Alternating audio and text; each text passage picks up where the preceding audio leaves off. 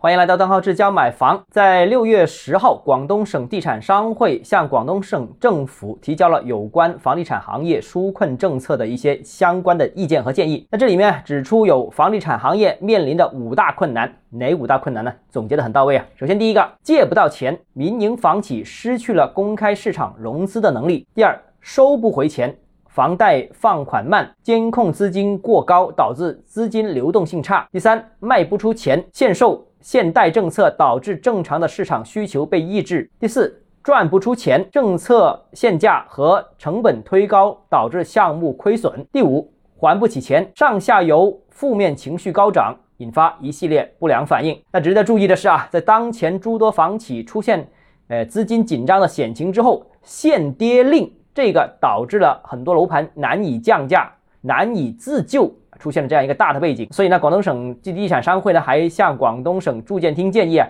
调整当前一刀切的这个限价管控，让房地产企业可以降价卖房、降价求生啊。上面我们看到的地产商会的总结当然是客观的、有事实的、也有道理的、有理有据啊。那其实呢，当前房地产下行的趋势是比较明显的，中央也看到了一些负面的影响，也积极为稳房价、稳地价、稳预期做出了一系列的重要举措。不过，由于过去一年时间里面为房地产市场降温的言论政策一再反复强调，所以呢，使得部分城市的相关部门负责人在认知上仍然停留在过去，仍然没有能够在打压房地产。行业这个观念中转过弯来，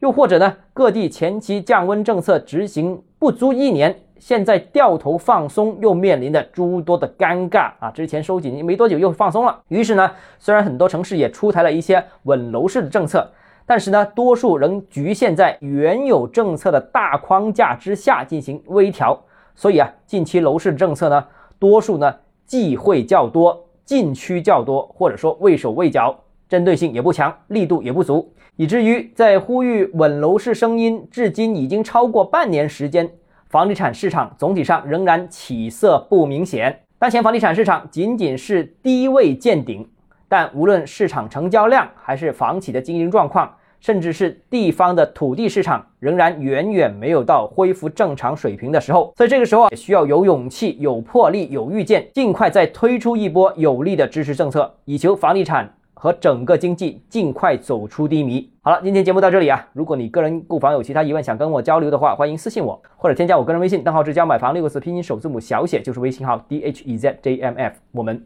明天见。